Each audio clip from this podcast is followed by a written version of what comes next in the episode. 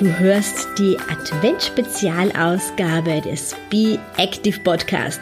Ich bin deine Gastgeberin Beatrice Drach.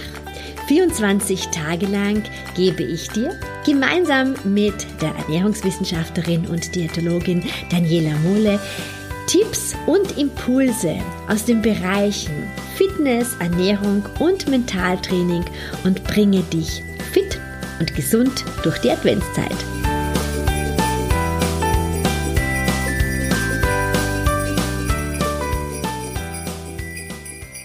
Es freut mich, dass du mir zuhörst.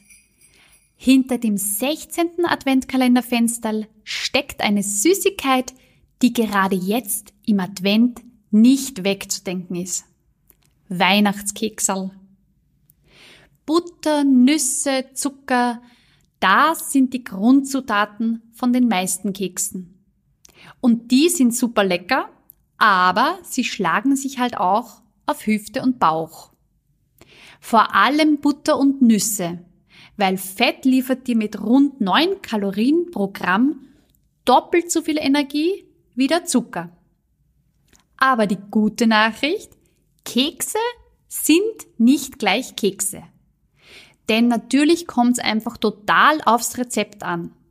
Sprich, die Kekssorte ist wirklich für die Kalorienbilanz entscheidend.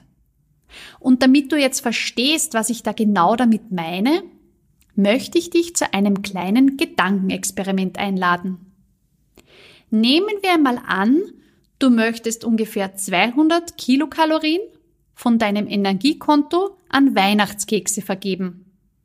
Das sind circa ein Schinken- oder Käsebrot, allerdings ohne Butter, oder einen kleinen Teller Spaghetti Bolognese, zwei Achtel Wein oder ein Glas Aperol Spritz. Also, wie viele Kekse glaubst du, kannst du für 200 Kalorien essen? Es sind zum Beispiel ein ein Viertel Oblattenlebkuchen, zwei Lebkuchenherzen mit Schokoglasur, drei Zimtsterne oder drei Kokosbusserl, vier Linzeraugen oder vier Florentiner, viereinhalb Spekulatiuskekse, fünf Vanillekipferl, fünf Lebkuchen ohne Glasur, also so wie man sie zu Hause aussticht, diese Sterne oder Herzen, wenn man sie selber macht, oder 30 Aniskekse. Du siehst schon, da gibt's ziemliche Unterschiede. Und wenn du jetzt deine Keksal selber bäckst, dann ist es natürlich überhaupt ideal. Da hast du es nämlich wirklich selbst in der Hand, was und wie viel in den Teig kommt. Und ich möchte einige Gesundheits- und auch Kalorienspartipps beim selber Backen mit dir teilen. Einmal zum Zucker. Ich kann dir verraten, dass du die angegebene Zuckermenge im Rezept ganz problemlos um mindestens ein Drittel reduzieren kannst. Und oft reicht sogar die halbe Menge aus. Ich weiß das, weil ich mach's immer so. Statt weißem Industriezucker kannst du Vollzucker oder Rohrohrzucker verwenden. Das hat zwar jetzt nicht weniger Kalorien, aber ein bisschen mehr an Mineralstoffen oder B-Vitaminen. Natürlich nur in geringen Mengen, das heißt Zucker bleibt trotzdem Zucker, das heißt wichtiger ist die gesamte Menge zu reduzieren. Aber eine gute Möglichkeit, als Zuckeralternative sind Trockenfrüchte, vor allem die Medjool-Datteln, also diese großen, diese Königsdatteln, aber auch Rosinen.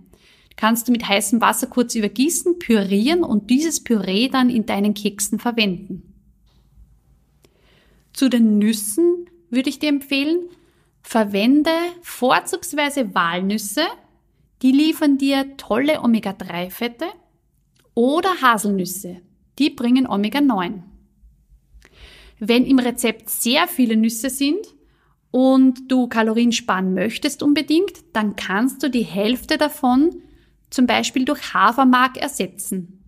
Das sind ganz fein gemahlene Haferflocken, die du im Supermarkt und auch im Drogeriemarkt bekommst. Zum Mehl und zur Butter verwende beim Mehl Vollkornmehl oder zumindest Weißmehl und Vollkornmehl im Verhältnis 1 zu 1 gemischt. Vielleicht brauchst du ein bisschen mehr Flüssigkeit, also Wasser oder Kuh- oder Pflanzenmilch, damit der Teig dann nicht zu fest wird. Aber das war's dann schon. Und statt Butter ist es besser, Pflanzenmargarine zu verwenden, weil die Pflanzenmargarine einfach eine andere Fettzusammensetzung hat als die Butter.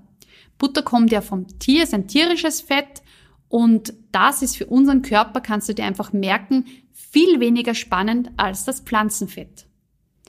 Generell kannst du aber überhaupt immer auch gleich 50 Gramm weniger Fett nehmen, als im Rezept angegeben ist. Es funktioniert trotzdem super, das kann ich dir versprechen. Stichwort Glasur. Verwende statt Zucker oder Schokoglasur vielleicht gehackte Nüsse, die du auf die Kekse streust, Kokosflocken, Sesam oder Mohn. Und wenn du Schokolade nimmst, dann eher dunkle Schokolade, also 70 bis 100 Prozent Kakaoanteil. Die hat zwar nicht wesentlich weniger Kalorien, aber mehr Nährstoffe, quasi sekundäre Pflanzenstoffe wie Polyphenole, Flavonoide oder Theobromin im Kakao und auch einige Mikronährstoffe wie zum Beispiel Magnesium. Also ein kleines Zusatzplus dann trotzdem im Vergleich jetzt zur Milchschokolade oder zur weißen Schokolade. Allgemein leg dein Blech immer mit Backpapier aus und fett es nicht ein. Das sind wieder unnötige Kalorien, die du einfach streichen kannst. Und nimm kleine Keksausstecher. Denn so isst du bei gleicher Stückzahl an Keksen automatisch weniger. Jetzt noch ein Beispiel. Ich habe in meinem Schulkochbuch gestöbert und ein Vanillekipferlrezept herausgesucht. Das ist ja doch eines der beliebtesten Kekssorten jetzt in der Vorweihnachtszeit. Und das Rezept geht so. 250 Gramm Mehl, 200 Gramm Butter, 100 Gramm geriebene Mandeln, 70 Gramm Staubzucker und dann noch 100 Gramm Staubzucker und ein Packerl Vanillezucker zum Wälzen. Ich würde das Rezept jetzt wie folgt ummodeln, wenn ich selber backe. Ich würde mal 250 Gramm Dinkel Vollkornmehl nehmen, oder zumindest eine Mischung aus 120 Gramm Weißmehl und 130 Gramm Vollkornmehl. Statt dem 200 Gramm Butter würde ich 150 Gramm Pflanzenmargarine nehmen und statt den 100 Gramm geriebenen Mandeln vielleicht geriebene Walnüsse. Mandeln haben zwar auch Omega-9-Fette, sind auch tolle Fette, pflanzliche Fette, aber die Walnüsse bringen eben das Omega-3 und das ist doch, das geht sehr unter in unserer Ernährung. Deswegen mein Tipp. Statt den 70 Gramm Staubzucker im Teig reichen 35 Gramm Vollzucker total aus, da bin ich mir sicher. Ich habe es auch schon so gebacken. Und zum Wälzen kannst du den Staubzucker, diese 100 Gramm, mit dem ausgekratzten Mark einer Vanilleschote mischen. Das ist noch viel, viel aromatischer als der Vanillezucker. Ja, und grundsätzlich gilt, eine Handvoll Süßes pro Tag ist absolut in Ordnung. Auch wenn du zum Beispiel dein Gewicht halten möchtest oder abnehmen möchtest, das passt auf jeden Fall.